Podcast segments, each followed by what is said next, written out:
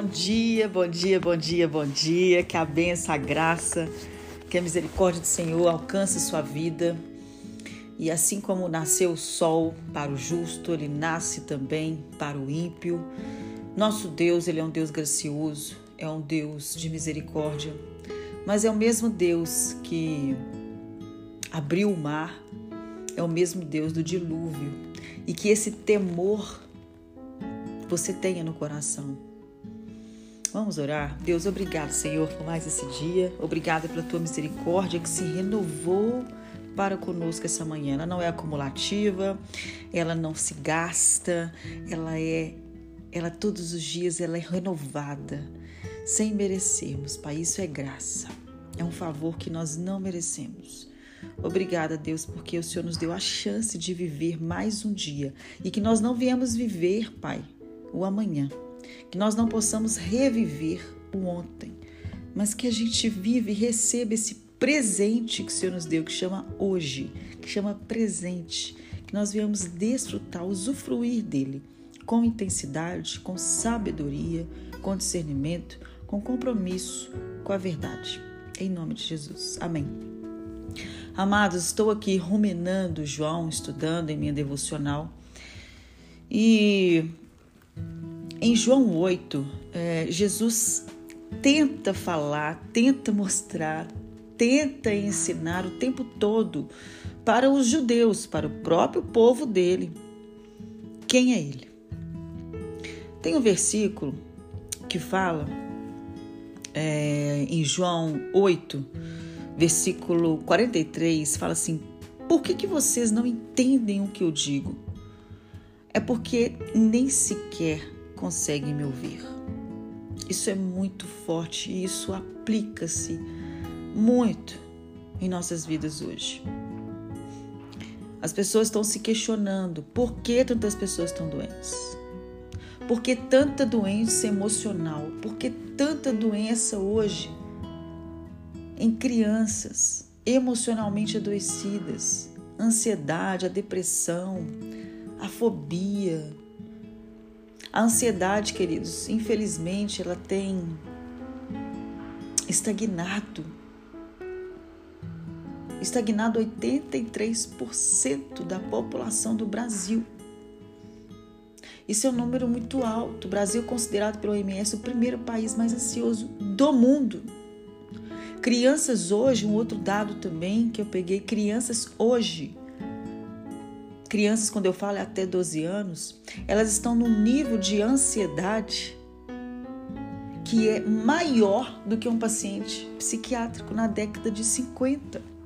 Na década de 50, eles ficavam alimentando lixos na internet. Na década de 50 tinha essa, esse volume, essa velocidade de comunicação e informação? Não.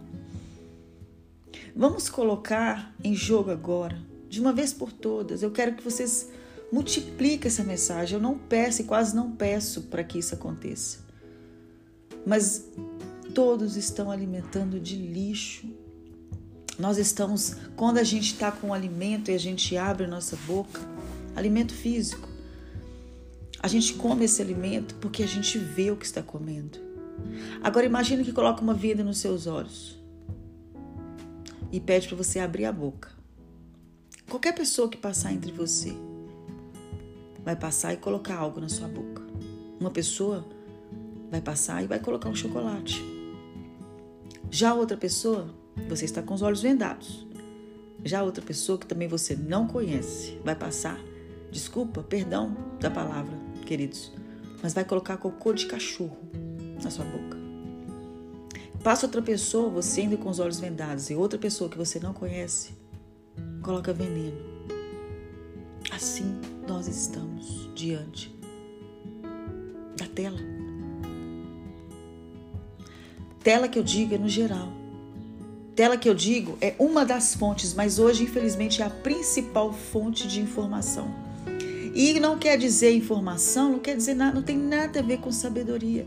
O excesso de informação produz o que, queridos?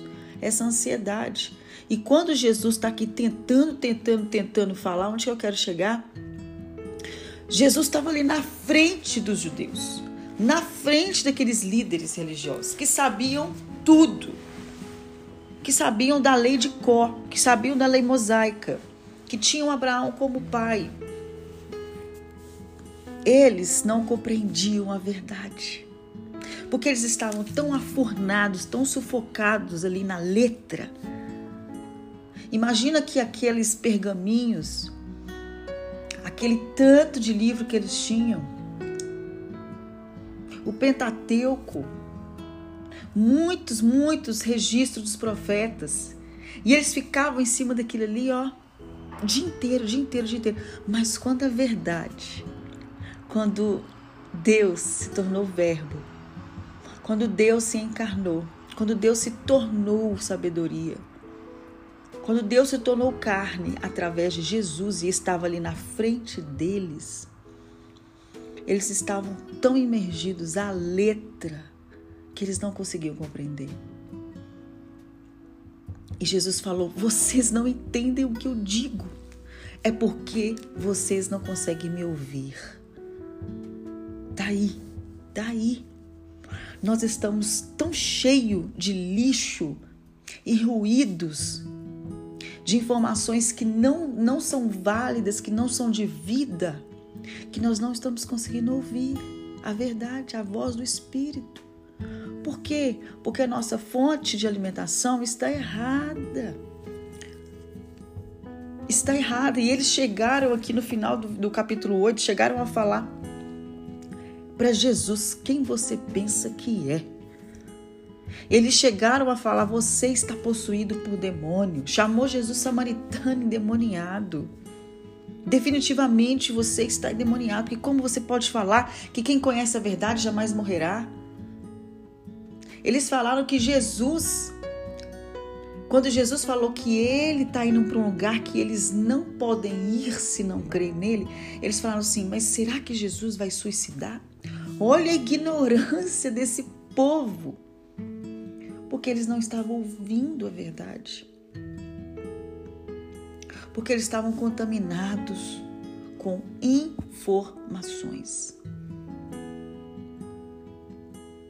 Eles estavam tão obesos, tão imergidos ali na religiosidade, que é o maior demônio, que foi o único demônio que Jesus não expulsou, que só é o demônio da religiosidade que tinha naqueles fariseus, que eles não conseguiam ver e nem ouvir. Jesus na frente deles. Imagina hoje, queridos, a ignorância, a ignorância tá tão, a ignorância está palpável hoje. O óbvio. As pessoas não estão buscando a verdade, alimentar a alma, estão abrindo a boca para lixo, veneno. Por isso tanta ansiedade, por isso tanta angústia, por isso tanta depressão, por isso tantos pensamentos intrusivos. Por isso estamos no ranking porque o Brasil já tem uma cultura, infelizmente, não é preventiva nem de leitura. Quanto mais a Bíblia. Leia a Bíblia, queridos, leia a Bíblia. Leia a fonte de vida, leia. Por mais difícil que seja, começa com 10 minutos, mas leia. Leia a verdade, para ela confrontar seu coração e para você arrepender e voltar aos caminhos do Senhor. Que Deus abençoe seu final de semana, sua vida. Viva com prudência. Viva o hoje. E que sua mente, sua, seus olhos, seus ouvidos venham estar abertos para receber vida. Busque enquanto há. Busque enquanto se pode achar. Enquanto se pode achar uma palavra de exortação no amor. Deus abençoe. Aqui é Talita Rocha, transbordando, realizando a cristoterapia para sua vida. Compartilhe Compartilhe, compartilhe, queridos. Palavras de vida temos que compartilhar. E se faz sentido para você, meu Instagram é Thalita, underline psicoterapeuta. Um grande abraço, querido. Amo vocês e Jesus muito mais.